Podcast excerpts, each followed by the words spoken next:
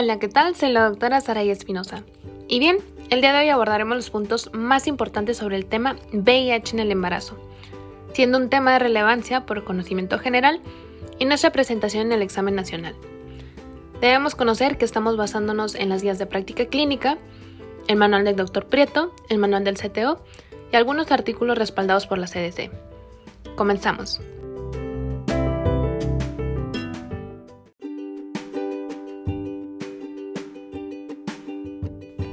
Infección por el virus de inmunodeficiencia humana en el embarazo.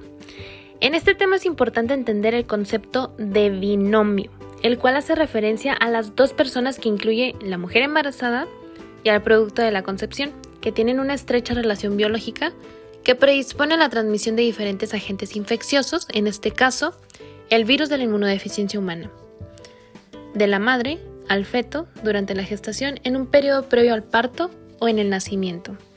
Entonces, podemos deducir que puede haber una transmisión perinatal de VIH y transmisión vertical del VIH. En el caso de la perinatal se define según la guía de práctica clínica como la infección por VIH transmitida de la madre infectada a su hijo durante el embarazo, el trabajo de parto, el nacimiento o la lactancia materna. Hablando particularmente de la vertical, es la infección por el VIH que puede ocurrir durante la gestación, alrededor del nacimiento, tanto intraparto o posparto, sobre todo en la lactancia materna. Sin ninguna intervención, del 15 al 35% de los niños que adquieren infección por el VIH es por vía perinatal y ellos mueren dentro del primer año de vida. Toda mujer con infección por VIH que planea embarazarse debe recibir tratamiento antirretroviral. Este debe ser combinado y tener una carga viral para VIH por debajo del límite de detección de la prueba antes de la concepción. Los antirretrovirales reducen la replicación del VIH y su transmisión perinatal de madre a hijo, al disminuir la carga viral de la embarazada y o mediante profilaxis del recién nacido.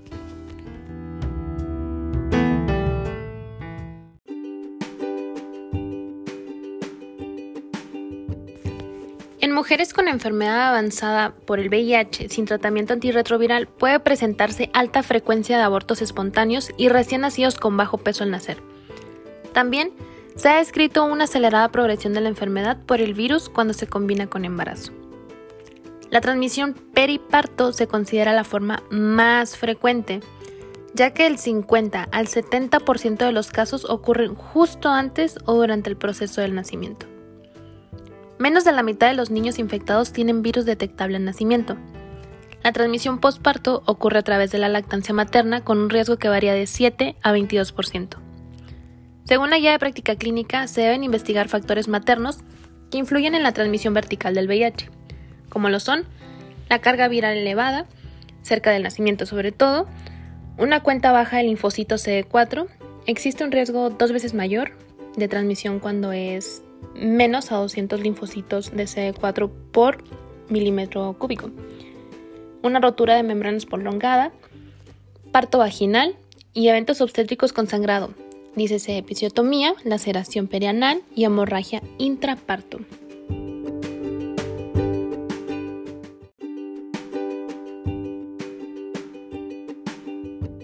La sensibilidad y especificidad de las pruebas rápidas para VIH en embarazadas generalmente es adecuada.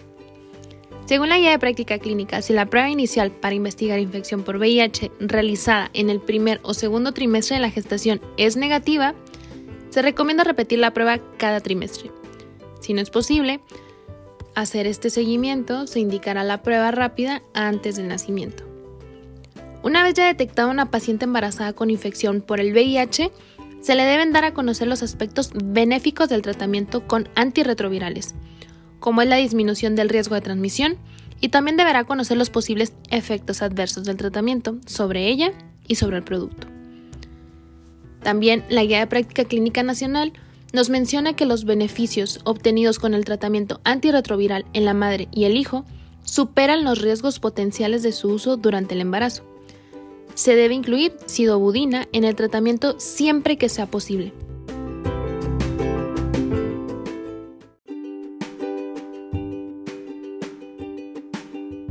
El tratamiento de elección es el compuesto por dos análogos de nucleócido más un inhibidor de la proteasa potenciado.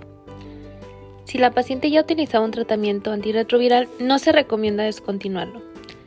Si la carga viral de la embarazada es desconocida o mayor a 100.000 copias por mililitro, se recomienda usar un antirretroviral combinado con 3 o 4 fármacos que incluyan el raltegravir.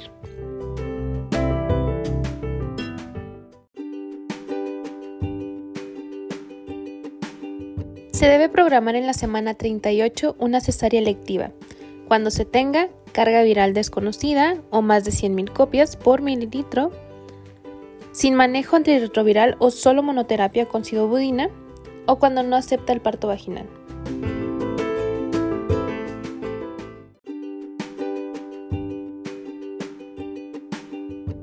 Una excepción sería una paciente con VIH con carga viral menor de 50 copias por mililitro que prefiera parto vaginal, así como por consenso del Comité Hospitalario de Cesáreas.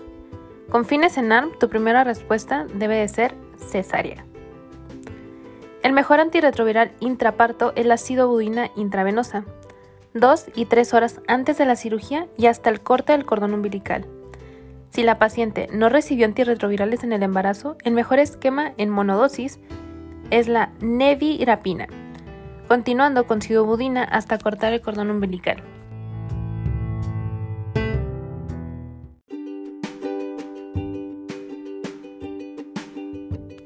Sobre el neonato, debe recibir profilaxis con sidobudina por 6 semanas, aunque puede disminuirse a 4 si la madre recibió antirretroviral combinados con supresión virológica sostenida. Si la madre solo recibió profilaxis con antirretroviral intraparto, se debe dar sidobudina por 6 semanas y nevirapina en la primera semana de vida.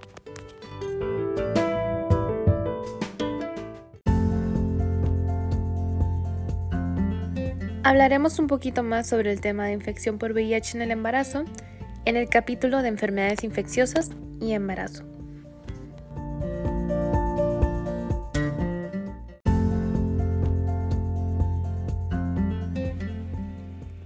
Con esto daremos por terminada nuestra revisión del tema. Espero les sea de mucha ayuda. Recordemos que donde quiera que se ama el arte de la medicina, se ama también a la humanidad. Platón. Nos vemos en el siguiente episodio.